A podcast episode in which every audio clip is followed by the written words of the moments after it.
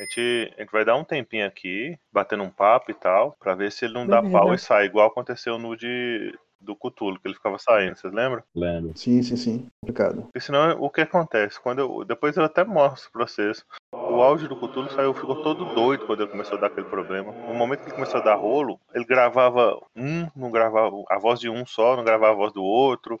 Aí ficavam as conversas que só um tava falando, tava uma doideira danada. Minha irmã disse que tava ouvindo e que tinha uns barulhos, e eram os mesmos barulhos que no jogo Don't Starve, quando ela jogava, e ela tava perto da insanidade, que ela fazendo aqueles mesmos barulhos. Ela, meu Deus, são os barulhos da insanidade do Don't Starve. Eu, muito bem, agora você já tá pegando que ela é, continue. É, é, a pegada é mais ou menos essa. Mas eu costumo dizer aqui pra minha mãe que no começo da pandemia foi muito, muito difícil fazer meu avô usar a máscara, e aí eu falei pra mãe, mãe, olha, o velho, ele se governa, pô, ele já passou por muita coisa. Você quer falar do vírus pra ele, ele vai olhar pra sua cara e dizer, menina, eu já passei por muita coisa, entendeu?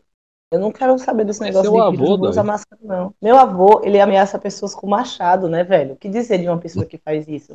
Ele é o dono da tem- vida dele. Não, na verdade não. A pessoa quando passa dos. Qual a idade do seu avô? Meu avô tem 70. Deixa eu ver, minha mãe tem 50. Meu avô tem 75. A pessoa quando passa dos 70 anos, ele tá mais próximo de uma criança que de um adulto, sabia disso? Eles começam, eles têm as mesmas imprudências de uma criança, as, começam a ter as mesmas necessidades, e, e essa é a parte mais difícil de lidar com o idoso, porque ele já foi adulto. Então ele acha que ele ainda tem todo o domínio da situação, mas ele não tem. O idoso ele já Justamente. não consegue dominar. Então sim, é necessário você lidar com a- um idoso igual você lida com a criança mais nova. É, eu fui. É, elas têm as- as um impera- trabalho fazer ele usar máscara. A gente conversou tanto com ele, só depois de muita conversa que ele começou a usar. É, é, é, eu tava comentando com o Rafa, minha, minha enteada aqui, ela tá numa, na fase de começar a se entender a, a própria personalidade, né? Então, Uhum. ela tá entrando pra, de seis, tá indo fazer seis anos, tá entrando naquela fase de seis para sete, que é, você começa a dizer não pra tudo, começa a questionar tudo e tal. E aí depois disso é ladeira abaixo, adolescência e depois Deus que me livra, né? É, a criança bonitinha já não existe mais. O, o idoso, ele tem esse mesmo comportamento, só que embasado, porque ele já foi adulto, então ele, ele acredita que aquela realidade dele, que já está na crônica, ainda é válida. Pois eu acredito que a minha é válida e, e, e já não é. E eu tô com 40 só. Quer dizer, 40 não, né? Dá muito trabalho o meu avô, muito trabalho mesmo, porque ele, ele que se governa, entendeu? Ele que faz as coisas. E não adianta vir questionar ele, não. Tem que ser com muita calma, muita paciência. Eu fui visitar ele e minha avó, e eu não entrei, e eu pedi pra minha avó vir pra sacada pra eu ficar falando com eles, que eu não podia entrar, que foi bem no comecinho da pandemia. Aí meu avô veio pra conversar comigo, aí eu vou, o senhor tá saindo pra comprar pão? Aí ele tô. Olha, não precisa não, tá? Porque a gente já falou com tia, porque minha tia mora lá com ele também. Uhum. A gente já falou com tia e ela vai ficar comprando o pão, o senhor não precisa ir, não. Sim, mas eu quero ir. Eu não vou, mas é porque, como o senhor é grupo de risco, ele, por que, que eu sou grupo de risco? Eu não vou. A questão da idade.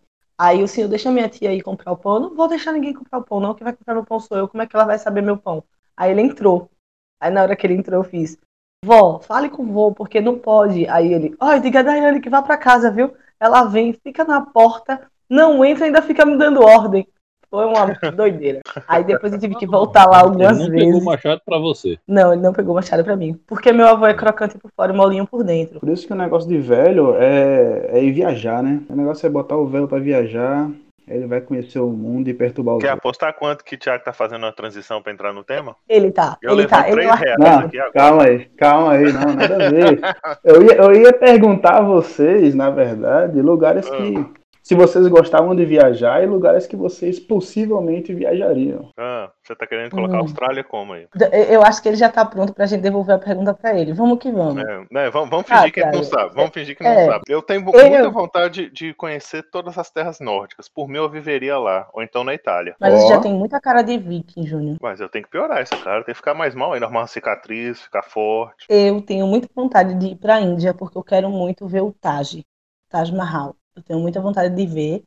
Eu acho que é uma das coisas construídas pelos humanos que eu mais tenho vontade de ver. Então, E vou? Índia. Eu sei pra onde eu não iria de jeito nenhum. Hum. é justamente pra Austrália. Porque na Austrália a natureza ela não gosta de você, ela quer te matar e ela mostra isso pra você. Ou seja, é onde a natureza tá certa, porque nós somos péssimos pra natureza. Ela tá certa em querer matar a gente. Você já viu uma água viva que tem no mar entre a Austrália e a Nova Zelândia, que o, o veneno dela, a quantidade, ele é tão concentrado que uma cabeça de alfinete dele mata 238 pessoas. Nem mata, porque não dá cara. pra colocar em 238 pessoas. Que conversa fiada é essa? É, é o suficiente para, né? Mas É o suficiente Mas- para, ou seja, só dá para uma é, você pessoa morrer dilui na água. pô. Você 288 pega uma cabeça de alfinete, dilui em um litro de água e pronto, mata todo mundo. Mas o animal É mais venenoso do mundo é brasileiro, sabia? Hum? O animal mais venenoso do mundo é brasileiro. É? Quem? É uma ranzinha que tem lá na Amazônia. É na verdade, não é só eu não brasileiro, né? É da. Amazônia. Então, da toda a floresta Uhum. amazônica.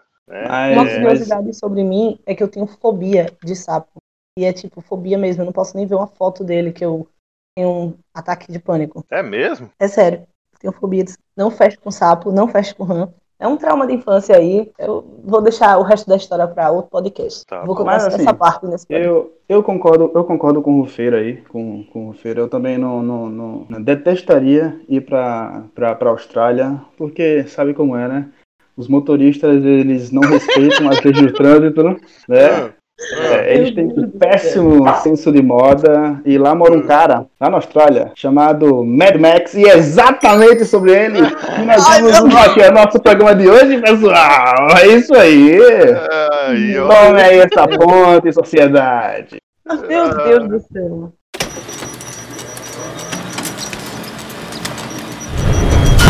Bem-vindos ao Forja Mundos. Pois bem, Mad Max foi filmado em 79, lançado em 79. É um filme australiano, estrelado por Mel Gibson no seu primeiro grande papel. É, o filme tem mais ou menos a minha idade. Ó, que legal. Jovem. Ele é jovem, criança ainda.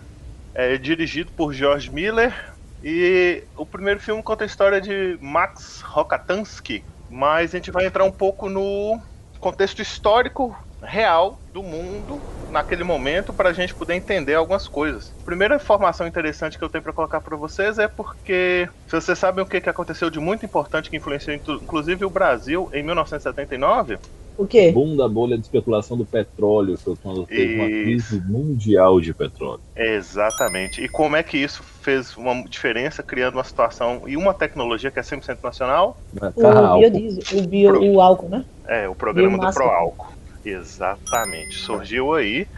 E o filme ele é ambientado exatamente nessa numa especulação a respeito dessa crise do petróleo, como que isso poderia se tornar algo grandioso e, e de escalas apocalípticas no mundo inteiro. Eu acredito que quando a gente for falar desse Mad Max, de um todo do mundo de Mad Max, a gente vai acabar falando de dois mundos, mas a gente vai chegar lá ainda. Outra informação interessante é que Mad Max foi o filme com o melhor custo-benefício de bilheteria até 1998, perdendo o lugar para Bruxa de Blair e aí depois disso muitos outros. Mas até É. 98, de 79 a 98 foi o filme que, fez, que rendeu mais em relação ao custo dele de produção. É, ele, foi- ele custou menos, mais ou menos 300 mil dólares, foi algo Isso. assim, e, e ele, do, ele faturou quase 400 milhões em bilheteria. Isso, exatamente. Ah, uma outra curiosidade, a van que é detonada no começo do filme é do George Miller. Nossa, sabe o que eu não entendo? Que eu não entendo muito é porque o George Miller não fez tipo, uns 500 milhões de filmes de ação incríveis, maravilhosos. Eu achava que ele tinha feito 500 milhões de filmes de ações incríveis, mas eu pesquisei e eu não achei tanta coisa relevante como Mad Max. O filme dele é Mad Max. Sim, Ah, você Ele tá é muito extremamente bom. equivocada. Então, por favor, me ajude. Porque Pelo ele é amor de muito Deus, bom, a Ratatouille, direção. Baby, Não, um mas não é de ação. Então, mas não é um filme é. de ação. Happy Feet. É, Sim, é, filmes Pronto, agora- de agora, o fôlego. Agora Pet- você Pet- elucidou. É, um- é uma sacanagem de filme. É muito ruim, na minha opinião. Agora, diga aí, você elucidou tudo pra mim. Pereira. É isso que eu não consegui entender. Como o cara que fez Mad Max, o jeito que ele filma a ação é completamente surreal. E isso é a única coisa que tem qualidade nos quatro filmes de maneira assim, não, não questiona, porque ele sabe filmar um filme de ação muito bem. Era pra ele estar filmando todos os filmes de ação da galáxia. É. A ele, linguagem dele é diferente, né? A linguagem dele é diferente e no, no último filme, no Fury Road, ele mostrou pro cinema assim, ó, é assim que faz filme de ação, gente. Vocês estão viciados em fazer cortes rápidos. E não é corte rápido, é filmar a cena inteira. Então, eu não respeitava tanto é, o cinema de ação. Achava que era tipo um, o filme de ação era um filme qualquer para se divertir, realmente não tinha muito.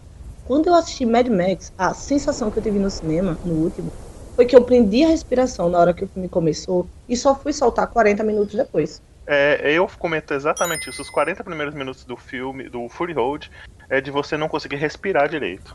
Mas eu acho que uma, uma grande fórmula para os filmes, filmes de ação dele serem tão bons é porque ele não, ele não perde muito tempo explicando coisas, entendeu? Ele é, é ação em cima de ação, de ação, de ação. Então a, a, as coisas elas se explicam através da ação. Então isso. eu acho que isso é um, um elemento fortíssimo nos filmes do, do, do tio George aí. E assim, é, aí eu entendo que ele tá fazendo um filme de ação, porque eu acho assim, se você tá fazendo um filme daquele gênero, é porque ele, vai, ele tem que ser contado daquele gênero. Eu falo muito isso com história em quadrinho. Se essa história está sendo encontrada na forma de quadrinho, é porque eu vou usar esse gênero. Então, se o filme é de ação, a história tem que se contar na ação. Filme de ação que tem uma ação aqui e para para me contar o que está acontecendo por fora, tá errado.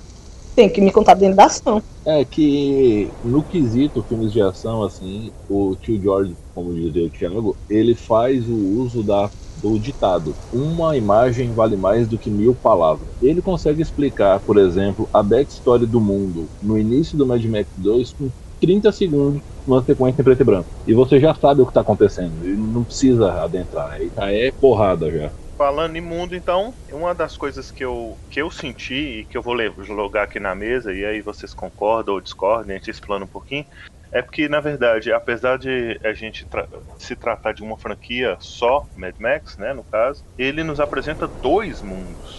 O primeiro mundo é o mundo do Mad Max 1, e depois disso, do Mad Max 2 em diante, o mundo é outro. O pano de fundo do mundo é outro. O primeiro é um, um mundo com, vamos colocar assim, pouca coisa além de, com um período histórico, pouca coisa à frente do, do futuro daquele período que foi gravado, né? Seria tipo uma década de 80 e poucos e tal, depois do, do apocalipse do petróleo, onde é, a, as estradas estão tomadas, não se consegue mais controlar as gangues de estrada que viajam roubando petróleo e tal, mas é um mundo ainda muito igual ao nosso. De todo sentido, você vê família, você vê o pessoal viajando, indo pra praia, você vê o pessoal. É, me, pessoas vivendo uma vida normal, tem as, os vilarejos e tudo mais. É uma vida. É, nada de muito diferente da nossa realidade. Aí chega no Mad Max 2 e eu falo assim: tá bom, esse mundo acabou. Agora é o seguinte: bomba atômica, detonou tudo, foda-se. E aí ele apresenta um outro mundo. Então, esse podcast é interessante pra gente no sentido que a gente consegue analisar aí quase dois mundos diferentes e que são uma sequência do nosso. Duas sequências, né? Seria Terra 1, 2 e 3, assim, uma na sequência da outra. Vocês concordam comigo? Eu concordo em partes, mas eu monto o meu raciocínio de outra maneira. Eu considero o Mad Max 1, primeiro ponto, ele é a pedra fundamental da ideia por trás do cyberpunk, que é o retrofuturismo distópico. E aí, se você for olhar, é, o cyberpunk ele vem logo em seguida do Mad Max, né? A ideia do cyberpunk, o conto Neuromancer, ele é de 80, 80 a 81. E essa ideia de que algo naquela sociedade ali final de 70 início de 80 deu errado e ferrou o mundo. Você tem esse mundo apresentado e os Mad Max 2 e 3 mostram o que seria a transição do nosso mundo né, naquele momento ali do Mad Max 1, pro mundo que tá no Fury Road, que é ali no 4. E muita gente especulou que aquele personagem, que esse filme seria uma prequel do Mad Max 3, que isso não tá explicado? Não, na verdade, na verdade, é, eu acho que a gente não precisa se ater à, à questão de sequência do filme, sabe por quê? Porque fica muito claro que no final do Mad Max 2 ele já tá sem o Interceptor. Então no Fury Road ele tá com o Interceptor de novo, perto no começo do filme. Então o Fury Road e o Mad Max 2 estão se passando ao mesmo tempo. É tipo o filme do 007. Assim, você não tem que preocupar com ordem cronológica. E se você for observar, no Mad Max 2 o mundo ainda não começou a sofrer as consequências da radiação. As pessoas ainda não apresentam as mutações, os tumores, essas coisas. Igual no início do Mad Max 3, ele usa um, um medidor de radiação para ver se a água que o cara queria vender para ele era limpa e essas coisas. Sim, sim. Sim. E no, Mad, e no Fury Road tem os garotos de batalha de meia vida, que na verdade todos eles têm câncer, né? Sim, A verdade é essa. No, no início do 4 aparece um lagarto com duas cabeças, então. É, Exato. a primeira cena. exa- Sim, mas eu- o que eu quero colocar é o seguinte. Que o George Miller não se preocupou, e, e acho que isso é um mérito muito grande dele, em pensar em ligação cronológica do Fury Vou Road te falar o que eu acho que ele preocupou. É porque- Eu, eu não acho que ele preocupou. Tem Eu um não acho. quadro, Porque ele um deixa o quadro- universo muito aberto. Não, tem um quadrinho de movimentação no Fury Road. Se você for olhar, o, o Max do Fury Road, ele tá consertando aquele caminhão que tava com as grávidas lá e, e o Nuke. Sim. E ele puxa um bumerangue. Ah, mas aí são só fanservice. É igual a caixinha de É, música. eu acho, é. É São referências. Eu acho que há. Eu acho, e há uma teoria sobre isso, de que aquele personagem que fala que é o Max é o Beast Boy. Sim, mas, do Pô, segundo eu, filme. eu espero mas, que não. mas eu te eu falo espero que não é. Eu te falo que não é por muitos motivos. É, um deles é porque combustível no Mad Max 3 já não existe praticamente. E no, o, o, o Fury Road, ele, ele é o mesmo climão do Mad Max 2, só que feito por uma geração mais nova. O, o, o, o Fury Road, ele é, na verdade, provavelmente o que o George Miller queria ter feito de, de sequência do 2, porque a questão aí é que o 3 foi, quando Hollywood pôs a mão, virou aquele Peter Pan retardado. Não, o Fury Road é o que ele queria fazer sempre. É, é- é a, piração da cabeça dele, porque dá pra ver os traços de tudo que ele faz ali em termos de, de ambientação, de direção, de tudo, em todos os outros. Só que a limitação de tempo, de, do- da tecnologia que ele tinha ali, de recurso, era o Fury Road é o, que, é o filme que ele queria fazer. É, o, o 3, ele é filme de Hollywood, idiota, muito explicado, criança salvando o Max. É, não, é, é- a única coisa que salva nele é Tina Turner cantando que nós não precisamos de um novo herói. O resto, o resto é resto. Mas o 3 é de 85, já tem aquela pegada de que tudo tinha que ter criança, né? É, é a, fa- é a fase Peter Pan. é. É, tudo tinha que ter né? criança, quem resolve os problemas são sempre Ah, as os Goonies foi de crianças. quando? Essa parada é Goonies, eu ia falar isso agora. É um, é um Goonies no pós-apocalipse. É, o, o primeiro. o- Por que, que eu falo que Mad Max são dois mundos? O primeiro mundo de Mad Max eu vejo como um. um- eu não sei se seria esse o termo, mas acho que isso é, é um petróleo um punk. O do 2 em diante é um western punk.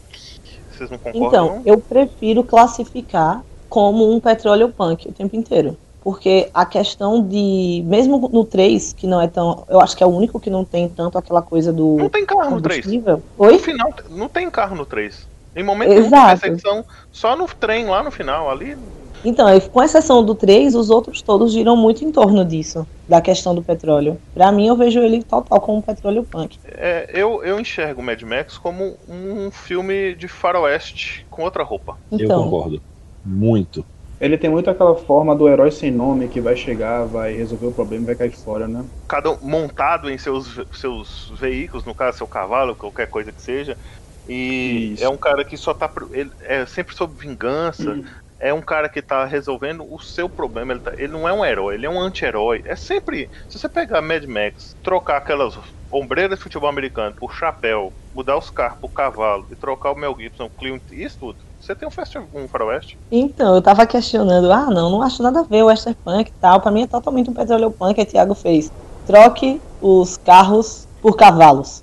Aí eu, ah, é verdade, total. Agora eu entendi. Basta você observar que tanto o Mad Max 2 quanto o Fury Road tem todos os elementos de filme de comboio, de diligência. Sim, é exatamente. igualzinho. E o, o 1, principalmente, é o filme de justiceiro. Isso, é um filme de justiceiro. É um filme sobre vingança, nada mais. Nada Sim. mais. É, é o, é, o, é o Max, Max Rokatansky, sobrenome desgraçado. E uma outra curiosidade, é, quando o filme foi para os Estados Unidos, porque o filme é australiano, o Mel Gibson teve que ser dublado, porque americano é retardado. Eles não iam entender o sotaque é, australiano do Gibson. Mas Meu isso é, Deus. uma, um- um- isso é uma coisa tão engraçada que sobre o sotaque australiano, que tem um jogo de PlayStation 1 chamado Breath of Fire 3, que você enfrenta um, um golfinho monstruoso quando você vai achar a Fazenda das Fadas. E aí São eles falam uns negócios totalmente desconexos. Aí, o, aí a tela trava em preto e branco e aparece assim, traduzindo pra quem não é australiano. E aí muda o diálogo. Ou seja, eles têm uma zoeira desse nível deles. Americano, na verdade, é muito xenofóbico, a verdade é essa. É, com certeza. Eles só entendem o que eles. ele- na verdade, eles nem sabem que existem outros países, né? É, tipo isso. Porque tem teorias da conspiração que, de, lá que dizem que a Finlândia não existe. Porque sempre que você pergunta, melhor qualidade de vida, Finlândia. País com menor criminalidade, Finlândia. Aí ele disse que a Finlândia foi um país criado, né, fictício, para poder os Estados Unidos não ser o melhor em tudo. Porque se não tivesse a Finlândia. Criado pelo os George Estados Soros Unidos- ainda. É. O, uma da- algumas coisas que. Eu lembro quando eu tava assistindo o 3, que depois eu falei, gente, vale a pena tentar assistir o 3, mesmo que o filme esteja uma bosta, mas é porque eles apresentam algumas informações interessantes pra gente, principalmente no finalzinho, que eu acho que é muito interessante sobre o mundo. Existem bastiões de natureza ainda, igual lá o lugar onde é que tá aquelas crianças. Isso é uma coisa interessante no mundo, ou seja, o mundo inteiro não virou um deserto, não existe mais. Não é lugar que não tem mar de jeito nenhum que antes eu tinha a impressão que o mar tinha praticamente todo secado, a água era só subsolo e tal, porque é uma coisa que é vendida muito, principalmente no Fury Road, mas existem bastiões de, de, de natureza viva ainda, e outra coisa interessante é que no finalzinho do 3 mostra é, Sydney, né? Mostra Sydney na Austrália. Isso, mostra. mostra É, e assim, existe a cidade lá, então existem, ainda existem lugares com construções humanas. Agora, no segundo filme, no segundo filme, é, me lembrem aqui, eles, eles querem ir pra Terra Prometida, né? Algo desse tipo. Se eu não me engano, eles falam Terra Verde. Aí no, no, no- quarto filme, né, a, a Furiosa é desse lugar da Terra Verde. Que ela foi Teoricamente, sequestra- né? Ela foi Como é que ela chama essa terra Joe- verde, velho? Vale Verde. Vale Verde das Vale Mães. Vale Verde. Exatamente. Das mães. Com esse detalhe ainda. Agora, sabe que eu não acho o 3 o pior? Eu acho que o, o filme mais. O pior, o mais pobre em todos os aspectos é o primeiro mesmo. É, eu tava comentando com o Rafa antes de vocês entrarem. A gente vai ter uma diferença aí de linguagem por causa da diferença de idade. A linguagem do 1 é muito próxima do que eu e Rafa assistia quando a gente era menino, quando a gente era mais novo. Eram os filmes que passavam. Ele. Você vê que assim, o filme, em termos técnicos, ele tem um tanto de problema. Mas ele, ele conversa muito com o faroeste, ele conversa muito com o que a gente viveu ainda. Só que a questão de que o Max ele determina o, o que seria é, o que eles chamam de filmes de Macho Man da década de 80 é tudo baseado no Max. Rambo, Exterminador do. Futuro, É, é Stallone. Cobra. É esse Exatamente. mesmo. O nível de testosterona do filme é completamente. Eu conseguia ver isso correndo pela televisão. Eu, é sério, o filme não tem atrativo. Se você, ele não tem um atrativo assim. Pra, não dá pra uma mulher assistir esse filme. É um filme totalmente centrado. se você reparar, o 1 e o 2, que tem uma diferença de anos pouca entre um e outro, é o quê? É muito seio aparecendo, muito macho man. É, é- Uhum. Era a linguagem da época. Só que eu vivi essa época. Pra mim, aqueles filmes transmitiram outros sentimentos, né? Que tem uma memória afetiva aí forte em cima. Mas Sim, eu, eu tenho, mas é eu entendo que é, eu entendo que pra, pra realidade de hoje, o 1 não funciona mais, o 1 não conversa mais com o público de hoje. Mas eu consigo extrair do 1 aquilo que ele tem de bom, que criou, cunhou o gênero. Qual outro filme antes de Mad Max que tinha esse formato sem seus faroestes? Não tem. Ele Uhum. criou essa, essa, esse, esse estilo de filmes nesse sentido de um mundo pós-apocalíptico, desértico e tal, que é onde que eu acho que a gente tem que entrar, inclusive, no nosso papo aqui. É analisar, por exemplo, como é que é a vida, como é que você sobrevive, onde é que. Essas questões das vilas, o, o 3 mostra muito sobre a- as diferenças de vilas, né? Que eles chamavam de Fazenda das Balas e não sei como é que é. Olha, enxergar esse mundo desse jeito, de dentro pra fora, que, e- que inclusive eu acho que deve ser um ambiente pra jogar uns RPG muito massa. Eu acho que valeria muito a pena uns- um, pegar um sistema tipo GUPS, assim, fazer um RPG muito louco num, num lugar desse. Eu acho que funciona muito. Um RPG que tem essa pegada, só que a, a radiação é um pouco maior, que é o Mutante Ano Zero, que é a mesma pegada do Mad Max, mas só que a humanidade já quase não existe. Todo mundo é mutante agora. E é, a doideira é tão intensa que os personagens não vivem mais de 20 anos, menos o ancião, que tem 30 anos. Mas aí eu não sei se negócio de, de mutante. Eu, eu, eu quero é, é a fome, é comer comida de cachorro, é, sabe? É esse tipo de coisa. Roubar gasolina, matar o outro só por causa de uma latinha de gasolina.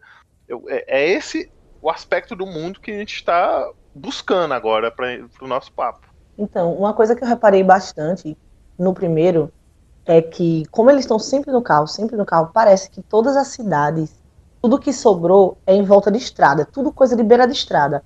Quando ele para num, num local, numa mercearia, numa coisinha, é tudo de beira de estrada. É, parece que a estrada é o ambiente, a, a, o, o mundo é só estrada. Eles resolvem tudo, tá tudo dentro de carro. Até na hora de, de mostrar uma cena de um casal dormindo, eles estão dentro de um carro. Então, aquela questão toda de que a história se passa na estrada, no deserto, com carro e violência. A essência do mundo é isso: violência, carro, estrada e deserto. Isso, essa é a essência do mundo. Esse mordeu em cima. A essência do mundo de Mad Max são veículos e violência. É exatamente isso. Que é um, o que exatamente o que o 3 perdeu, né? Então, vamos voltar para a essência que é exatamente isso. Eu acho que eu acho que ele também tem um QI de fanatismo religioso, talvez. Importantíssimo né? Do, isso. No, no, no 4 isso, isso se mostra bem bem nítido assim, né? Do, dos. Como é o nome deles? Garotos ah, Crazy de meia vida ah, de guerra. Exatamente. De guerra, né? Então, então é, tem, tem não só no, no, no Fury Road, né? Você vê que, por exemplo, no Thunderdome tem os crianças que cultuavam o homem que voa e tal. Existem cultos sim, sim, sim. onde você tem aglomerações de pessoas, ali existe uma criação de um culto qualquer, né? Desde o Mad Max 1, isso tem. Porque no Mad Max 1, se você for observar a, o cara da primeira sequência, que ele estava dentro do carro e o colega dele estava usando a mira telescópica para espionar o pessoal transando, quando o carro bate, o cara vai xinga o carro e ele fala: Ah, você é um blasfemo, isso é um motor, que é uma dádiva. Não, já e tem isso. E é tem verdade. o núcleo do Knight Rider, que isso. o Knight Rider ele era cultuado como um messias por aquele grupo. Sim, né? mas é, é porque verdade. isso é uma característica de futuros distópicos, né? Tempos difíceis fazem a gente implorar para as divindades. É, e as criações de cultos apocalípticos malucos, né? Então, assim, é uma coisa comum nesse e o aí no Fury Road, ele é muito trabalhado com a galera do do Immortal, do Immortal Joe. Joe. Do né? Immortal Joe, é, mas é, é onde é que é mais explorado. Mas você vê isso em outros. No Thunderdome tem. No, no Thunderdome, inclusive, tem aquele profeta que entra lá no domo, né? O, o Thunderdome é considerado um lugar meio sagrado, né? Como se fosse um, um, um, templo ali onde as coisas são resolvidas. Então, é uma característica muito comum desse, desse mundo criado aí pelo George Miller, que é essa questão de cultos apocalípticos, né? Cultos é, fundamentados na, na, nos vestígios que você tem de uma sociedade que já existiu e que não existe mais. E querem, por exemplo, se acontecesse um apocalipse hoje e de repente Rafa se tornasse um sacerdote, provavelmente seria, teríamos um culto apocalíptico baseado em RPG, sabe? São valores de quem criou o culto ali que gru cria um grupo ao redor dele. Uhum. É, outra, outro aspecto de tempos difíceis que tem todos é o uso de drogas para melhorar. Os caras, em todo filme tem alguma coisa, eles injetam alguma coisa neles, botam aquele negócio na cara, fazem. Tipo, sempre tem um uso de aditivo, sabe? Como se eles fossem que nem os carros, que precisam envenenar os carros para os carros funcionar. Eles parecem que se envenenam também. Em todos os filmes tem isso. Tem essa, eu não, eu não, na, eu não lembro de ter visto em todos, mas eu lembro realmente que tem que tem essa questão de alguma, alguma forma, né, de, de é igual você falou, existe toda uma relação deles com os carros. No o Fury Road ele ele é muito explicativo sem de explicar. Ele é um filme muito perfeito dentro do que ele se propõe. Então aquela a, quando eles vão perseguir a Furiosa lá no caminhão e tal, eles vão pegar o vão no altar, eles vão buscar lá os, os volantes dos carros, é algo sagrado para eles, né? Eles, ah, a forma como eles oram, eles cruzam os dedos fazendo um motor V8, assim, com a formato dos dedos. Então, é, é, existe uma mistura aí de, de de identidade pessoal com a questão do veículo, que é a coisa sagrada e importante naquele mundo, né? São as coisas de valor e tal. É realmente um mundo montado todo em cima de, de motor. Só fechando o ponto do fanatismo religioso, no Fury Road, toda vez que um garoto de guerra vai se sacrificar, o que, que ele grita? Testemunha. Exatamente. Ele sempre faz e, e coloca aquilo, a, faz uma. Aquela, o que é aquilo que eles colocam no, no, nos dentes, nos lábios? Ah, é spray. É só spray mesmo, só pra ficar pintadinho, né? Só pra chegar bonito no Valhalla. É, eu acho que é aquela questão, a questão de fazer referência ao metal cromado, que ele é mais bonito. Então, Eles É, estão, eles estão com a boca cromada e brilhante e tal, eles estão indo com tudo, né? É subjetiva essa referência. Por que, que o mundo acabou por causa do petróleo, você sabe? Por causa das guerras de, de desconfiança que aconteceu. No começo do 2 explica. Não, acabou porque o carro mais fraco era 6.5 V8 turbo, pô. Ah, é.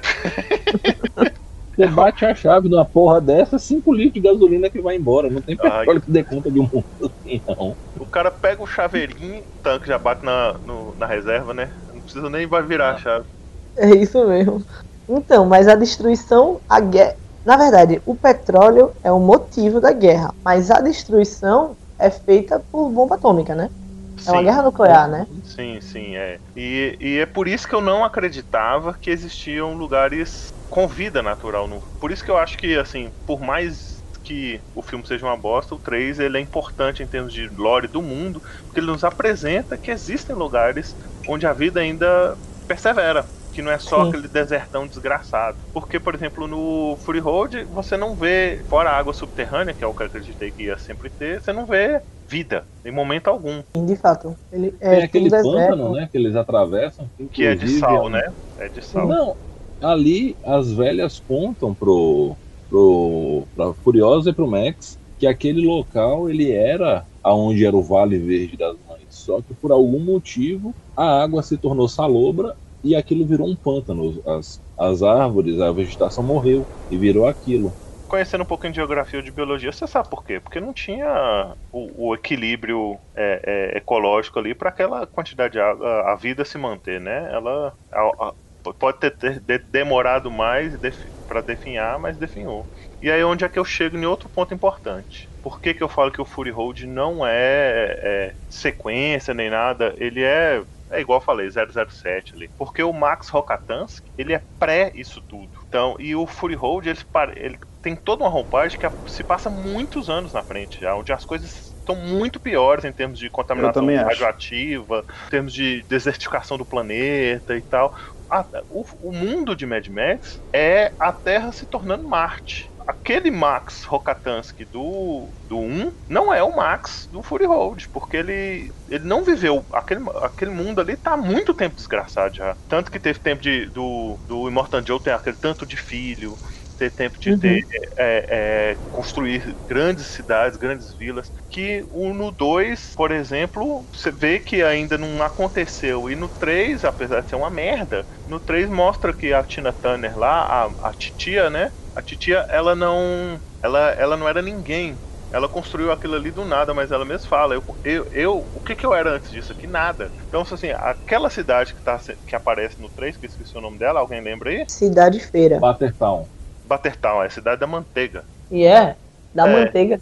Eu acho É. que quando traduziram pra gente ficou Cidade Feira. De toda forma, Buttertown ali cê- é uma coisa que foi construída porque eles tiveram sorte de ter aquele velhinho que era engenheiro e tal. Foi uma, uma situação pessoal ali. Aquelas crianças que aparecem no 3, elas são pós-apocalípticas. Elas surgiram depois. Elas não conhecem Uhum. o mundo Com antes. certeza. Exatamente, elas não sabem de nada. Elas conhecem tudo por umas fotos que elas acham lá. Quer ver uma, co- uma, eu, eu, uma coisa que eu. Uma relação que eu faço interessante, e talvez Rafa consiga fazer também, vocês dois eu acho, que- acredito que não, mas por causa da idade. Eu sou do mundo e cresci no mundo até os 15, 16 anos pré-internet. Quem nasceu depois de 96 tem um, uma, não entende o mundo sem a internet. Eu vivi até o início da minha adolescência sem, sem internet. E na verdade eu só fui viver a internet mesmo depois dos 20 anos. Foi quando eu consegui pagar a minha. Então são realidades completamente diferentes. Eu enxergo aquelas crianças na mesma situação. Eles não sabem como é que é o mundo antes. Pra eles não faz diferença falar daquilo. A realidade deles é outra. É verdade. Não, com certeza. Exatamente. E por isso que eles cultuam lá, eles sobem ali o avião, ele vê, aí ele vê a foto, aí ele vê que o cara voa. Aí tem aquela coisa toda que é um misticismo em cima de coisas simples, né? É, Que pra nós é não simples. o, exatamente aí, ó. É a gíria do, do nosso podcast, viu, pessoal? A gente vai começar a usar muito agora no hashtag, hashtag exatamente.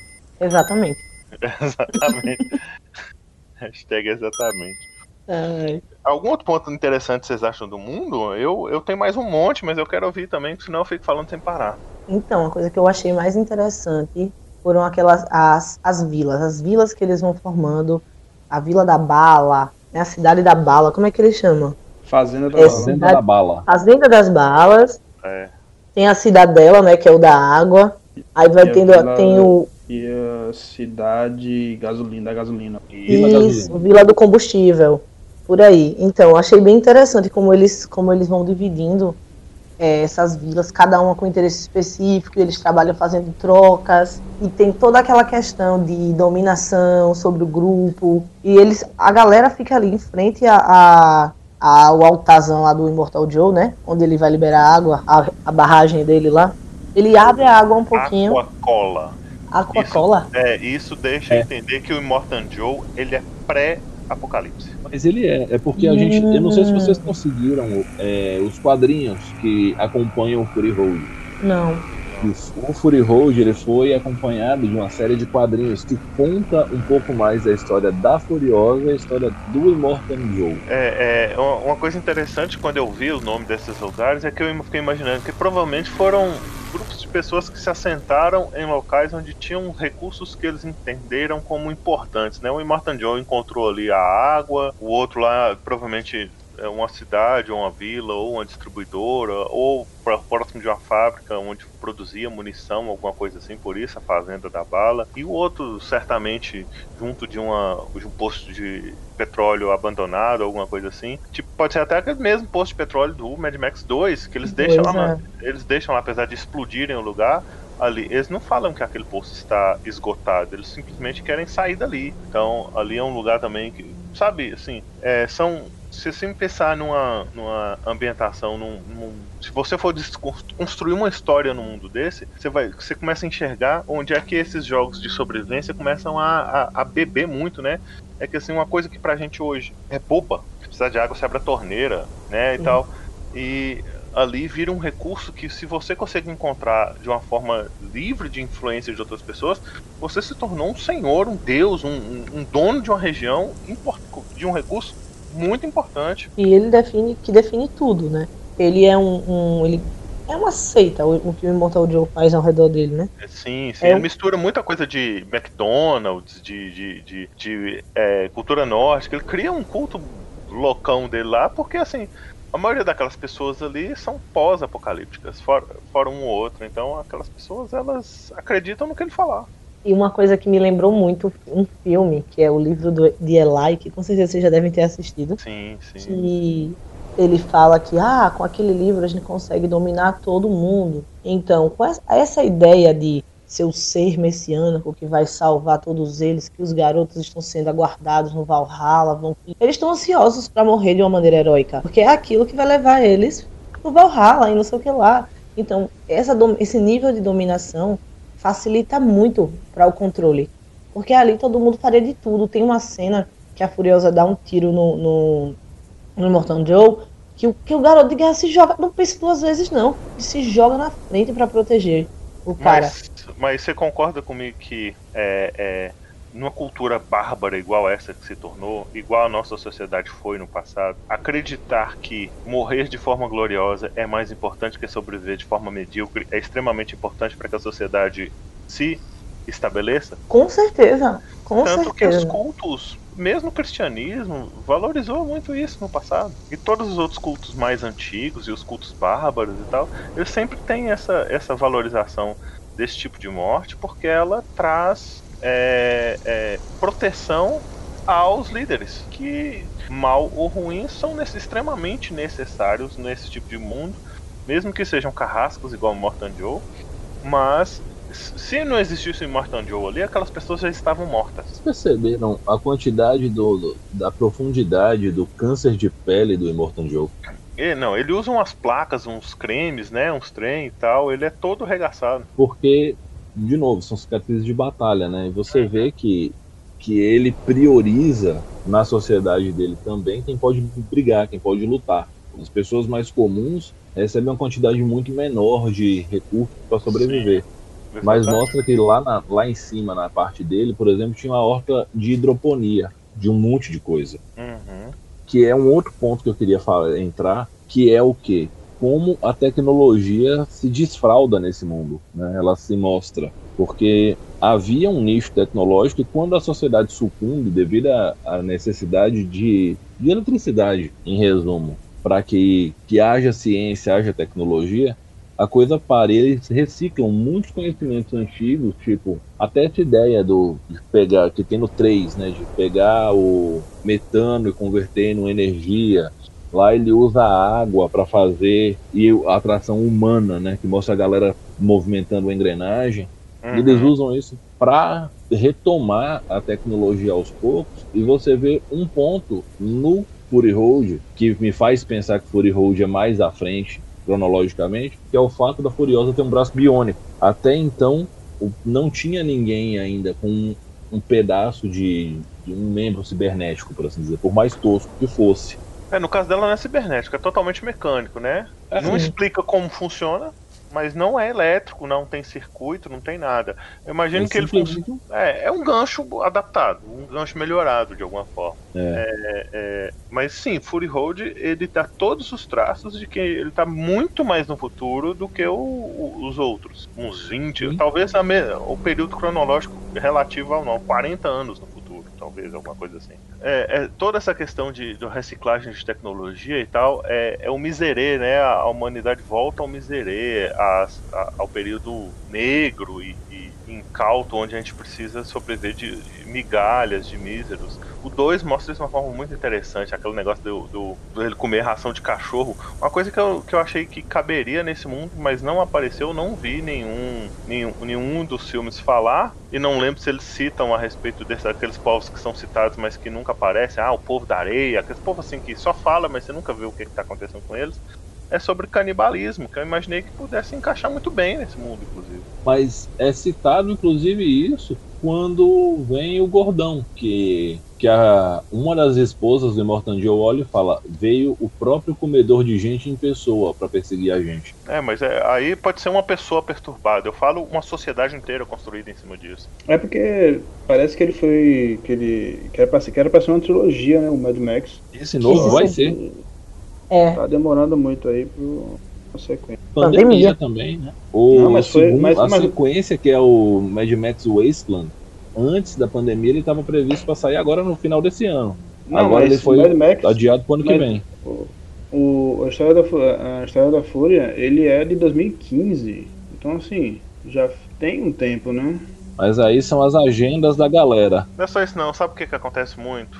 É para bem ou para mal, a Marvel põe todo mundo com medo no cinema hoje. Ninguém quer lançar filme no momento que a Marvel vai estar tá lançando os seus maiores. Sim. Então, assim, todo mundo fica organizando a agenda, pensando e tal. Isso também influencia. Porque, assim, para bem ou para mal, o filme da Marvel CPG-13 faz com que todo mundo vá assistir. E isso pega o filme igual Fury Road, que não é para qualquer um assistir. Criança não deveria ver aquele nível de violência, por exemplo. E eu aí. Plenamente. É, apesar de que eu assisti Robocop e, e, e Mad Max, eu tinha 8, 9 anos. Então foda-se. Eu não sou nenhum ah, psicopata. Mas, mas poderia. A questão é essa, poderia. Ah, mas não, minha... que... se fosse para ser assim, minha geração era cheia de psicopata daí. Bom, o primeiro filme que eu assisti no videocassete foi Duro de Matar. E eu lembro até hoje de uma cena que o Bruce Willis pega o cara e bate a cara do cara num cutelo, assim. E aquilo é uma, uma referência de ataque inusitado para mim até hoje. É, não, pois é, então assim, se fosse para cinema ou qualquer coisa assim gerar psicopata, é, minha geração toda era. E nem por isso a, a, geração considerada com mais problemas em termos psicológicos dentro da história da humanidade é essa atual. Olha aí. Com certeza. É porque você não maratonou os filmes da Gretchen, né? Aí você ia virar um psicopata. ia virar Tiago, quase um tem, animal. Você tem, você tem a, a, a, filmografia toda dela aí, não tem? Não, é, é aquela parada de eu temo. Olha, que você, você, você, sempre referencia tanto que eu imaginei que você fosse fã, assim. Ou, ah, você, ou você pode ter algum okay. trauma de infância que você não quer passar aí pra gente. É. Pode desabafar. É aquele negócio, eu ouvi, eu ouvi histórias, né? E histórias deixam marcas das pessoas. Ah, eu falei, é, ó. Entendi. É um, um, um, primo meu, né? Um amigo meu, eu sei como é que é. Conheço essas, essas mentiras. que é isso. Então, Bom. é um recurso nesse mundo que é difícil, eu não, não vejo eles mostrando muito como se consegue é comida. Ou os ricos você consegue entender, né? Por exemplo, no, no Thunderdome tem lá come até fruta. Deve ser um trem super raro de conseguir. Até o jeito como ele olha pra ela quando ela pega a fruta, ele fica É. meio. ressabiado, né? O, no Fury Road tem lá a, a hidroponia, igual o Rafa falou. Mas e, e aquelas Leite velhas. de mãe. Hoje beberemos leite de mãe. Eles É, e aquelas velhas que andam de moto, elas comem o quê? E o Rokatansky, antes de, de, de, de chegar em uma cidade, ele comia, vivia de ração de cachorro? ou Sabe? então de Tem duas uns. cabeças né, nesse do Fury Road, né? É, Não, mas então, mas aí é o que tá. Eu não, eu toda vez que eu falar do Rokatansky, eu não vou estar referindo ao cara do Fury Road, que eu acho que ele não é o Rokatansky. Concordo. Então, assim, Hum. ele é outra pessoa. Ele é outra pessoa que ele me parece inclusive ser pós-apocalipse. É, Então, mas Deixa eu, eu falar o que, que eu acho que acontece. Fazendo um gancho de vários raciocínios. Lembra quando o Dai falou que o primeiro filme dá a impressão de que quase não existem cidades e tudo é coisa de beira de estrada, uma casa de beira de estrada, um bar de beira de estrada, Sim, sabe? sim. uhum. Eu acho que, principalmente no 2, o pessoal vivia igual em The Walking Dead, em, procurando essas casas pra ver se tem alguma coisa pra aproveitar. É, o 2 deixa Eu- isso muito claro, mas o 2 ele é muito breve em relação ao início do fim do mundo. Então você ainda encontra vilas, cidades abandonadas, é, pessoas pré é, é, apocalipse. A maioria das pessoas ainda são pré-apocalipse. São pessoas que ainda mantêm um conhecimento de tecnologia, de informação de antes. Mas eu penso, por exemplo, Thunderdome, Fury Road, que são filmes que dá a impressão de que o mundo tá lá na frente. E essas pessoas vivem como? Aquele monte de gente que bebe Aquacola lá quando o, o Immortan Joe derrama água lá pra eles. Você vê que é um povo miserável, com fome e tal. Eles vivem de quê?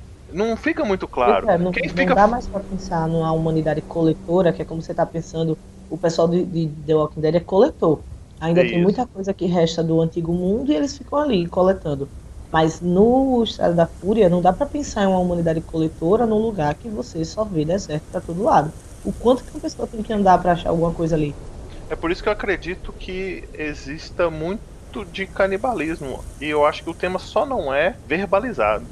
Não, então eles comem cocô.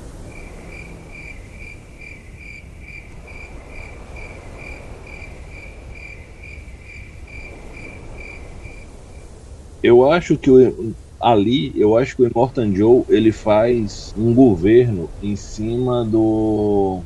Como eu posso dizer? De uma pseudo-misericórdia. Ele meio que dá o mínimo daquelas ordens, do resto daquela mesa dele, por assim dizer, para as pessoas. E aí ele fala: olha, isso aqui é o que vocês merecem, vocês precisam ter mais alguma coisa, sabe? É bem o que os governantes, da, os déspotas da Idade Média faziam, sabe? Sim, Eles sim. Eu acho que tem muito disso também. Sim, aí eu concordo. Mas só que você concorda comigo, por exemplo, que o Max do Fury Road ele não vivia em cidade nenhuma. Sim. As velhas que ficam andando de moto também não. Uhum. Aquele povo lá no. no. no treco de sal lá, lá na. que fica andando em cima daquelas gaias. Aquele povo esquisito que não aparece muito. Também não. De que que esse povo vive? De que que esse Max vivia antes de chegar lá? E Depois, quando ele foi o tempo embora. todo matando lagarto de duas cabeças. É, Não é depois- é, Não, é, se ele vivesse só disso, ele não teria aquele, aquela predisposição física. Então, tipo assim, lógico que assim, é uma história, é um herói e tal. Mas é, o objetivo aqui não é analisar o filme, é analisar o mundo, né? Então, a assim, como a gente construiria uma sobrevivência num mundo desse? Porque, assim, no 2 e no 3, querendo ou não, você vê natureza ainda. Se você tem algum tipo de natureza, você tem algum tipo de vida e algum tipo de vida sustentável. No Road, é terrão vermelho o tempo todo gente morrendo de fome. E se não for lá na cidade do, do Immortan Joe, que é a, a única cidade que é mostrada, você não tem onde comer, o que comer, o que beber. Água eu até entendo que ser um recurso ali, você consegue cavar e achar ela lá no fundo. Mas e o que comer? Então, o que acontece? É, o, o Max do, do, do quarto filme, ele, ele tem alguns flashbacks de algumas pessoas que, tipo, ele ia salvar e não acabou conseguindo. Então, eu acho que ele fazia parte de uma sociedade, deu merda, né? Então ele catou tudo que tinha que catar e foi embora. Né? Mas tanto que, ele vive de quê? tanto que, tanto que o, o quarto filme ele fala muito sobre redenção, né? É Fala, a redenção da sim. Furiosa, é a redenção do Max, é, é a redenção do Nuts lá também. Uma pergunta importante aí, só, só por um aposto. O Tom Durinho, ele se apresenta como Max em algum momento do filme ou é a gente que chama ele de Max só porque a gente tá acostumado No, com a ideia? no final, no final ele fala, meu nome é Ah, Max. tá. É, quando a, quando a Furiosa tá moribunda já. Ah, tá. É porque eu realmente não, não lembrava dele falar assim, eu sou o Max e tal. Eu tinha, pra mim, a gente chamava ele de Max só por uma questão de que a- acreditar que ele é o Max. Mas, tipo, ele, ele então, fala né? no- ele fala o nome dele Ele só fala. uma vez no filme. Só uma vez. E é essa vez específica. Depois ele não fala mais. Aí ele vai embora. É todo aquele negócio do herói sem nome. terceiro. O Fury Road dá uma ideia de redenção. Parece que a- a- o tema do, terceiro- do último filme é exatamente essa, né? Enquanto o primeiro é vingança, o terceiro é redenção. O quarto. É o quarto. O, o terceiro é sobre Peter Pan.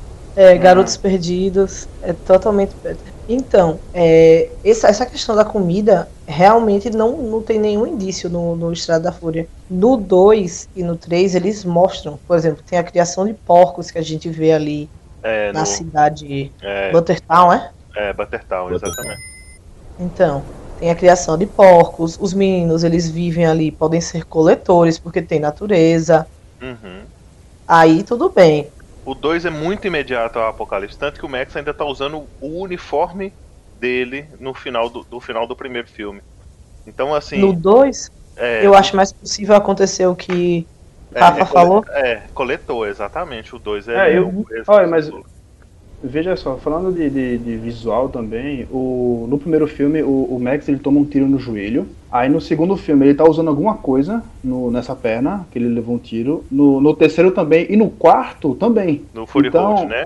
É, do Fury Road ele também usa um, um, um, um apetrecho no- na perna Na por causa perna, do sim. tiro que ele É recebeu. como se fosse aquele pino mesmo. É, não, é, é, é, é uma, um apoio pra a perna dobrar do jeito certo. Então, é por isso que eu falo que o Fury Road, ele não é sequência cronológica. Ele é uma história contada daquele Max do 2 e pronto. É, é- é- então é um reboot do 2, né? É, é alguma Porque- coisa nesse sentido. Porque assim, ele, ele faz referência a algumas coisas do 2, mas eu, como eu falo, eu acho que é fanservice. A caixinha de música, o boomerang e tudo mais. O uniforme é semelhante ao uniforme do 2. o Interceptor tá lá no começo do filme. Tem algumas referências ao 2 ali que dá pra perce- perceber. Mas o mundo, ele tá muito na frente em relação aos outros, em termos de destruição. No 2 e no 3 você ainda vê vegetação. No, no, no, no- no Fury Road não tem nada disso. Então, eu acho que é igual, a melhor forma de você entender Fury Road em relação à trilogia clássica é tipo o 007 mesmo, assim. Se você for pegar o 007, todos eles, você não consegue colocar em ordem cronológica. São histórias sendo contadas com aquele personagem pronto. Não precisa de, de colocar em uma ordem, uma história acontecendo depois da outra, não. O um estabeleceu como é que é o Max, daí pra frente o resto é resto. Exatamente. Exatamente. Ó. Hashtag exatamente. Rafael morreu? Não, tô aqui só ouvindo vocês por enquanto. Depois que ele, que ele espalhou a palavra do exatamente, aí quando alguém diz exatamente, ele sente que não precisa mais falar nada, Ah, que tá entendi. tudo resolvido. Minha função como profeta do exatamente está sendo cumprida. Sabe uma, uma coisa curiosa, uma coisa curiosa? A minha lembrança em relação ao 2 era um mundo com a, com a aparência vermelha igual é do, do Fury Road. Uhum. Mas não é. O, um- no 1, o tempo todo tem vegetação. Vocês já Não, repararam no 1 isso? você achava, você achava que no 1 já tinha aquela aparência vermelha? No 1 não, no 1 não, no 2. O 2. O 2 o tempo todo tem vegetação, mas é gramíneas, é uns matinhos, mas o tempo todo não tem uma cena praticamente que não tem vegetação. E eu, na minha lembrança, ó, eu assisti aquele filme eu tenho, ah, mais de. ah, pelo menos uns 30 anos atrás. Quando eu assisti, na minha mente, a, a lembrança que eu tinha é que ele era todo deserto, vermelho, igual o, o Fury Road é. E na verdade não é. Minha, minha mente preencheu com um deserto que não existia. É, deve ser porque é, quando ele tá observando ali, porque ele fica um tempão observando aquela cidade refinaria ali, que sei lá o que, que tá rolando ali. É uma cidade refinaria, né? Eles fazem extração de É. petróleo. Ele fica ali e é tudo deserto ao redor. Mas o local onde ele tá tem mesmo vegetação. E lá Hum. dentro eu acho que também tem algumas. Uma coisa que eu queria comentar é que Mad Max pode acertar em várias coisas. Mas no figurino dos vilões, Não há, não há Putz. armadura de futebol americano que dá conta. Nem Não, e roupa de sadomaso que suporta essa, essa galera. Pode Meu crer. E é um couro. Eles tão, os caras estão vestindo couro num sol quente. Que eu fico Então, pensando. isso não, aí é até certo se você tá pensando em motoqueiro na estrada. Você tem que usar isso mesmo. Isso aí tá certo. O problema é o- os couro de bunda de fora. Todo filme É. tem um casal gay o, o vilão, o vilão de do, fora. Sempre Nossa, tem. o vilão do 2, o, o vilão do 2 tinha o. Acho que era o namorado dele aí. Que eu não sei porque ele vestia uma roupa de couro, só que ele deixava, tipo, os peitos do lado de fora, o que morreu pro guri do, do, do Boomerang lá. Falei, nossa, que visual. Cara, exótico, era né? bota e tanga. E um suspensório. Ué, a escola He-Man, bota e tanga. Aqui, não, é, Eu- mas. Cara, o calção de texugo é menos vexatório do que aquela sunguinha que junta o saco na frente de couro e a ribite e a máscara Não, do Jason. total. É uma Total. parada muito desnecessária, né, cara? que esse cara, ele é o Lorde Humungo. Um Sabia mundo, que isso. é, sabia que ele era pra ser aquele amigo do Max que é queimado no primeiro? Aham. Nossa. É, só por isso que ele usava, é, era pra ele usar aquela máscara e tal. Só que como o- o os roteiristas, sei lá, alguém achou que isso poderia ficar meio pesado. Tá, um cara com o rabo de fora gritando não é pesado, mas um outro. Tava, tava tranquilo. É, tá. Mas de qualquer forma, whatever. O- a ideia do, do amigo do Max ser o Mungus foi descartada, mas manteve aquela, aquela máscara do Jason. Aquela, o cara é fortão, né? Fortão de, de, de cuecão. É, o cara é máscara fortão. do Jason. Cara, que ridículo. Uma figurino. coisa. É, A música vira um bagulho assim, dissonante, sinistrão, cheio de acorde menor. Era pro cara aparecer e meter um medo, e você olha pra ele assim. E se eu trombasse aquele cara e falasse, ah, eu sou o Lorde Omongo, o senhor da estrada, eu falaria, não, cara, tá muito errado na vida. Ó, você virou errado aqui a parada LGBT pro outro lado ali. Você pode ir lá, a galera tá lá, mas aqui você fez a curva errada. Não, totalmente. Foi uma loucura total e completa. Mas tem outra coisa que eu quero ressaltar, que eu tenho que falar. E uma das coisas que mais me fez gostar do Mad Max é que eu nunca tinha visto na tela um bardo em ação. Ah, Porque aquele cara do último é um bardo, né? puta que pariu. E aí. Vamos entrar nas paradas técnicas do 3. Não tem CG, a não ser a Tempestade de Areia. O 4. É, o 4 quatro. Freehold.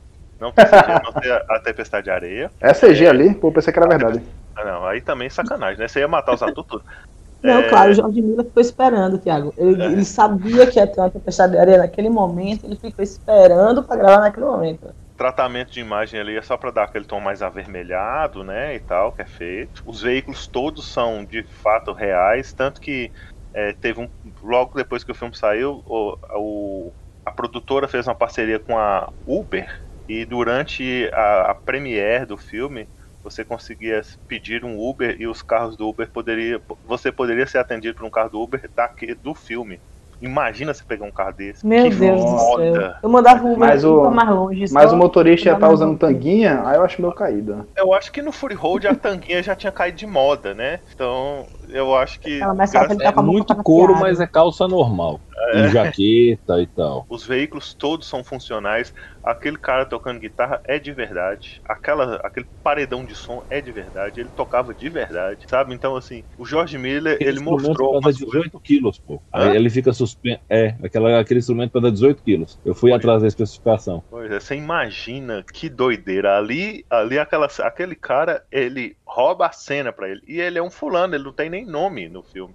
Mas você vê Sim. como é É, que Guitar igual- Guy. Pra É mim, ele é o bardo. É eu falo, olha o bardo. É igual, o Guy- é igual falou, Guy falou e a gente vai, volta nas referências lá do medievais para isso, né?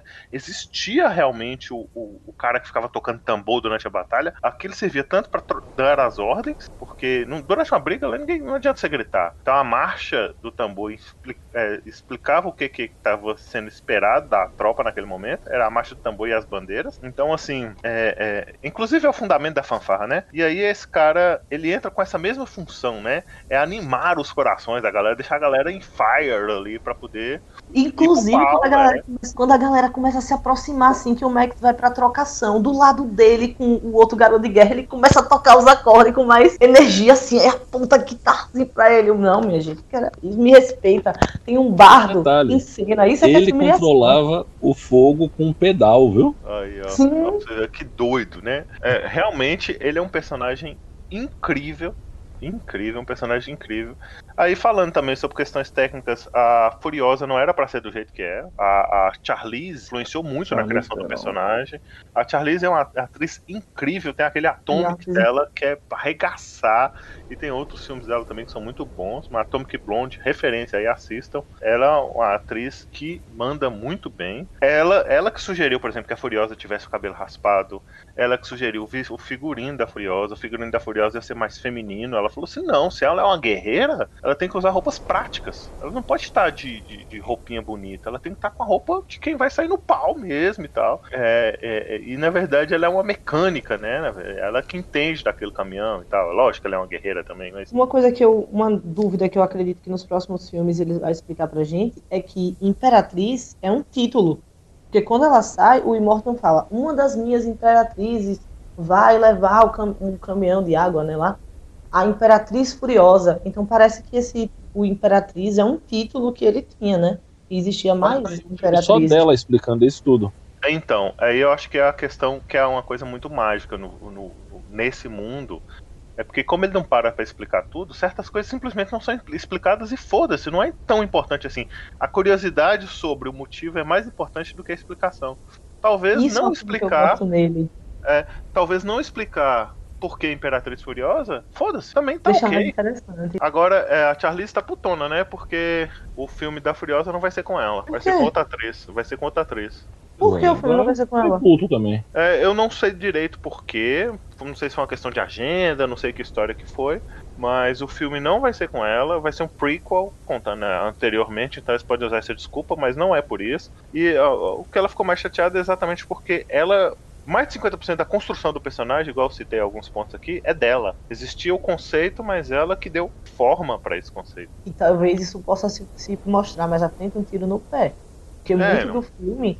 Tem muita gente que tira. que brinca que Estrada da Fúria é Estrada da Furiosa, porque é o filme da Furiosa. Não, mas o filme é da é. Furiosa. É da mesma forma que a gente fala do. que a gente falou lá naquele longínquo podcast do Piratas do Caribe, o, o Capitão Joaquim Pardal, ele é um coadjuvante incrível, mas é um coadjuvante. Nesse Mad Max, o Max é um coadjuvante. A história ali é muito mais do, do Nuke e da Furiosa do que do Max. Mad Max é um é quase um espectador, né? É, ele é, assim como o Sparrow, ele é aquele que puxa o fio da história, mas ele vai costurando essa história nos outros personagens, né?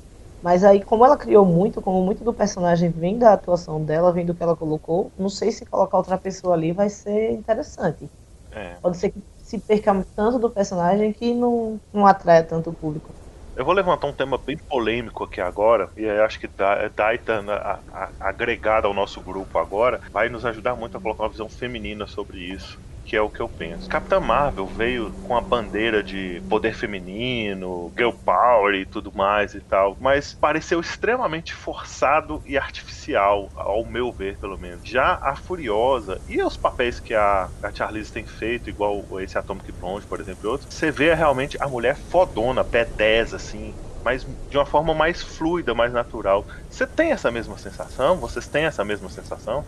Nossa, como eu fiquei decepcionada em Capitã Marvel. Como eu fiquei decepcionada. E assim, eu fui pro filme, eu queria ver. Eu sabia que a personagem, ela tinha uma, ela, ela não tem uma personalidade tão carismática. Nem nos quadrinhos ela é carismática.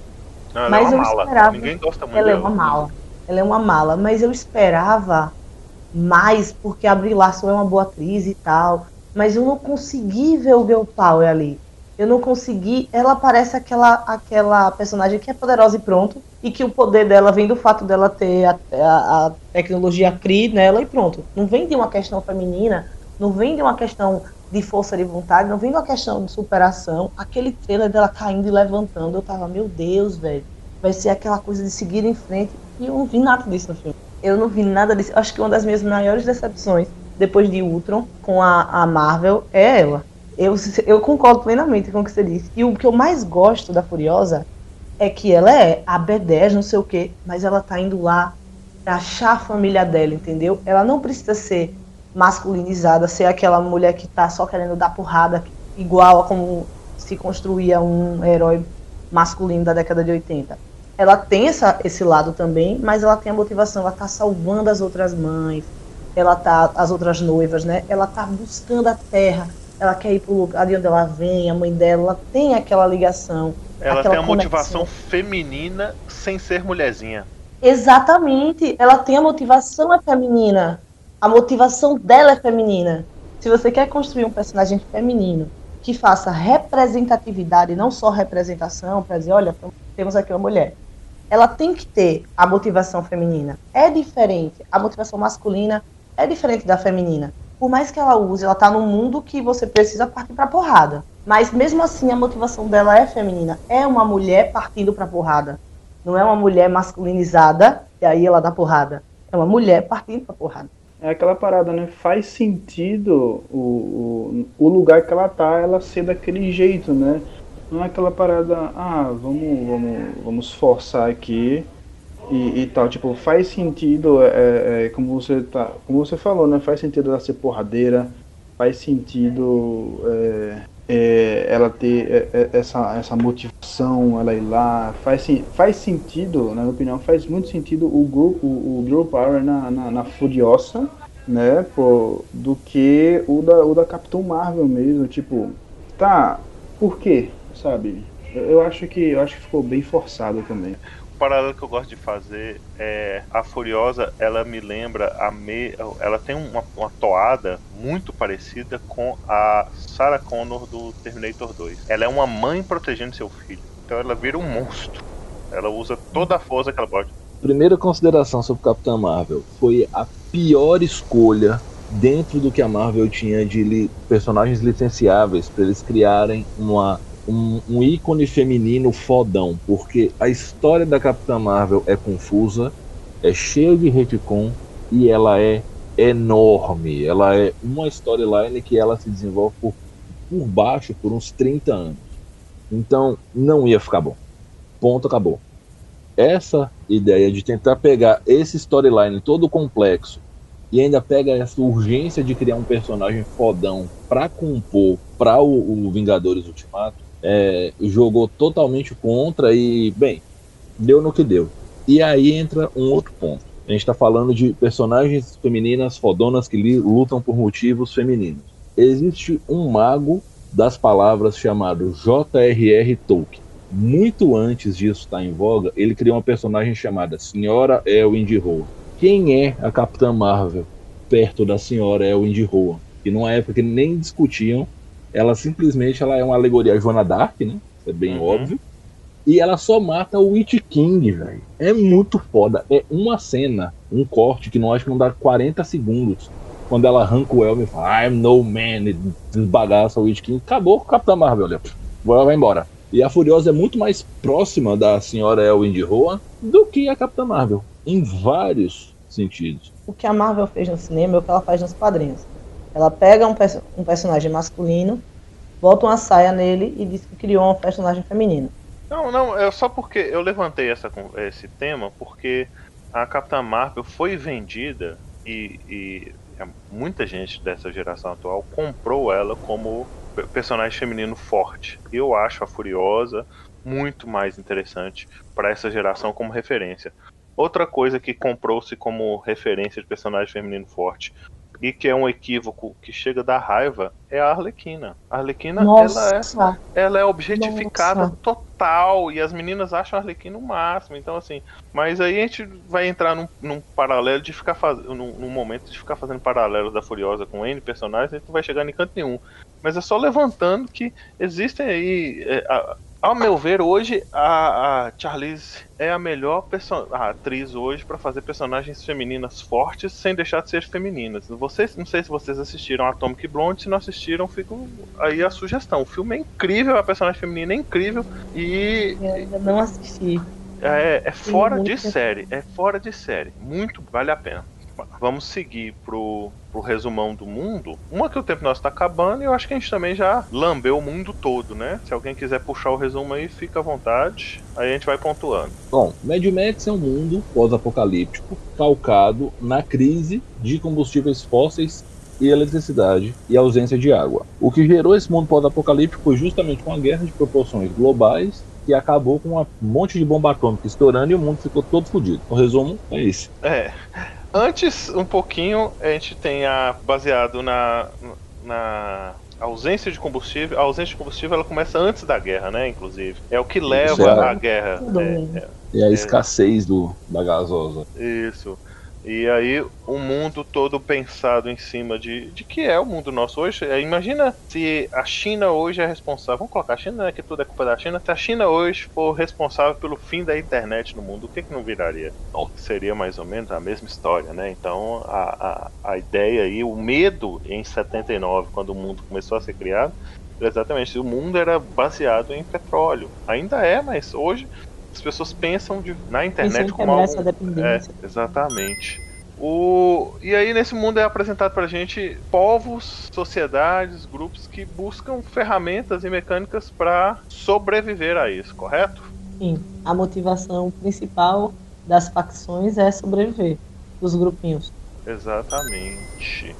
O, o personagem que nos guia através desse mundo é o, o Max, mas nosso especialista em mundos distópicos aí, qual seria a definição? É o Western Punk mesmo, Rafa? Eu diria que é Western Punk mesmo, porque o petróleo ele já não é mais é, o elemento definidor do conflito, e sim a ausência de combustível por um todo. Recursos de um modo geral, né? É, exatamente. Então, assim, já não tem mais a guerra pelo petróleo em si. É petróleo, é água, é eletricidade, é metal, Comida. comida, então é muito mais do que isso. Ele é um funil invertido. O fator principal é a sobrevivência, porque a gente está vendo um mundo que é consequência de uma guerra que teve como motivo a escassez do petróleo. É isso.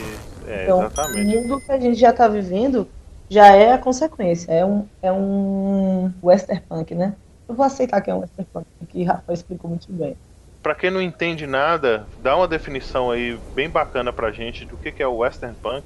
Western Punk é um, um estilo que é uma sociedade distópica, um mundo distópico que acabou por algum motivo em que os elementos do Velho Oeste, né, o justiceiro, a, a montaria, né, o transporte, o tesouro, a carga que eles carregam, eles são sempre mais importantes, eles estão sempre lá, só que eles estão vestidos de outra forma. O cavalo vira uma moto, ele vira um carro, o comboio vira um trem, um caminhão, né, o que era A vida humana é completamente dispensável, né? É o bem menos valoroso de todos. Exatamente, né? Você vê a- as pessoas que podem ser trocadas. A resolução de conflitos por meio da violência também. Sim, é, com Porque certeza. É, no Western Punk, a figura do homem da lei, ela não existe mais. A lei, ela não existe. É a lei do mais forte. Isso. Cada um defendendo seus interesses e aí acaba virando Isso. briga. E agora, a parte mais legal. Quem você seria no mundo de Mad Max? vamos apontar primeiro pra Dai. Dai, quem você seria? Eu não vou, eu vou ser sincera comigo mesma, sabe? Porque eu gostaria muito de ser a Furiosa, mas eu acho que quem eu seria no Mad Max, sabe aquela menina, eu nem sei o nome dela, mas eu me identifiquei muito com ela, que é uma das, das, das noivas, né? Que ela no começo não sabe direito fazer as coisas, mas pega a arma ali, dá uma olhadinha assim, começa a contar as balas, começa a aprender a atirar, entendeu? Eu não ia ser aquela que já começava a berés, não, sabe? Mas eu ia ter o discernimento para ir apren- aprendendo aos poucos, para fazer uma coisinha ali ou outra, cria um plano, ela, ela ali, o, o Joe consegue pegar ela, né? E aí ela consegue lá dentro ajudar o pessoal que tá no outro, no outro veículo. Então eu ia ser mais como ela ali. Não ia ser aquela coisa furiosa, não, né? Vou ter que ser sincera comigo mesma. Tiagão. Ah, com certeza seria um. um... Pô, eu sempre esqueço o nome dos caras, velho. Um, um Kami Crazy. guerra. Eu seria um Kami Crazy. Oxe, na hora, velho. Ia seguir o, o isso. Immortal Joe assim de boa? Eu, eu- eu- eu- era, era, mais, era, mais, era mais pra loucura do que pra seguir o, o Immortal Joe. Ah, entendi. Mas a vida dos, dos, dos Kami Crazes, de um modo geral, não era ruim. Era muito melhor do que a da maioria das pessoas. Vale É, lembrar sim. disso. Rafa? Eu seria aquele cara da guitarra, com certeza, velho. Ah, Ah, seria assim. Ainda mais com. Seria Eu sou louco por lança-chamas, e aí tem uma guitarra que eu toco o pedal e. Oh, sabe? É o meu sonho. Bom, eu, Dai, respondendo, eu seria aquele sacerdote do Thunderdome. O cara é Hum. mó boa vida, leva tudo no- na conversa pra você ver. Ele não faz trabalho nenhum, porque ele é um sacerdote. Ele, fica- ele só aparece na lábia, na conversa, jogando, falando, ah, que a lei é isso e tal. Ele é uma mistura de sacerdote com juiz ali e tal. Ele é o homem da cobra, pô, só que com uma roupagem diferente. É, e e a, a, a vida dele é muito tranquila. Você vê que Tem ele vive bem. sobre esse personagem. Você viu que ele usa o símbolo da maçonaria no colar? É, ele usa, ele usa os, os pedaços dos trem que eles vão achando, né? Ele tem também o cajado dele, tem outro símbolo e tal. Mas ele, ele é muito bacana porque ele aproveitou da inteligência e da lábia, galgou uma posição social que ninguém quer, mas que é super confortável. Ninguém desafia ele lá naquela posição dele.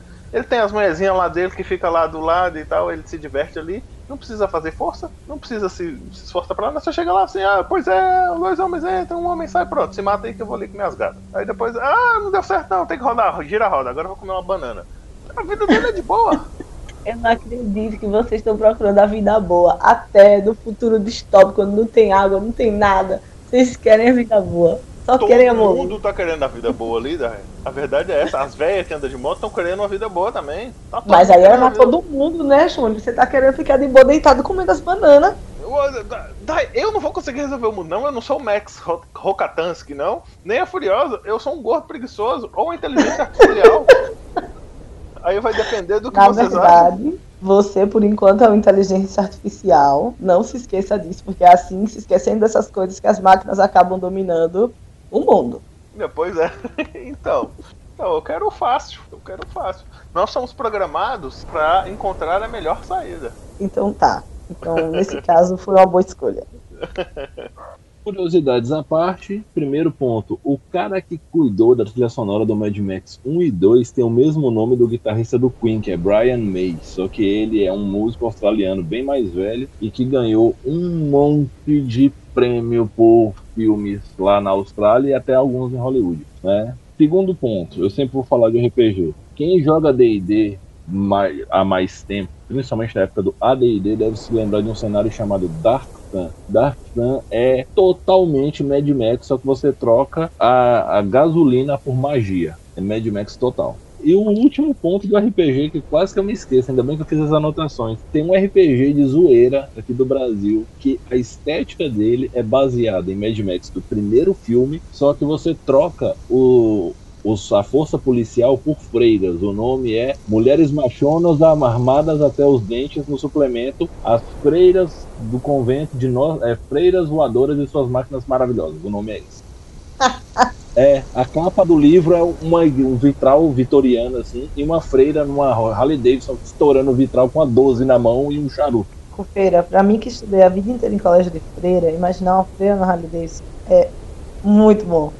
Por que você nunca mostrou isso pra gente? É, eu lembro da gente falando sobre esses suplementos antigamente. Então é isso. Foi um prazer gravar com vocês mais uma vez. Você que está ouvindo a gente aí no, no seu Spotify, no Deezer, no Google Podcast, siga nossas redes sociais. Você vai me achar no vondomin, tá? E tem muita coisa acontecendo legal lá no, no Instagram. Tem muita coisa que acontece na nossa página lá de enquetes e bate-papo. Então sempre participa lá e tal.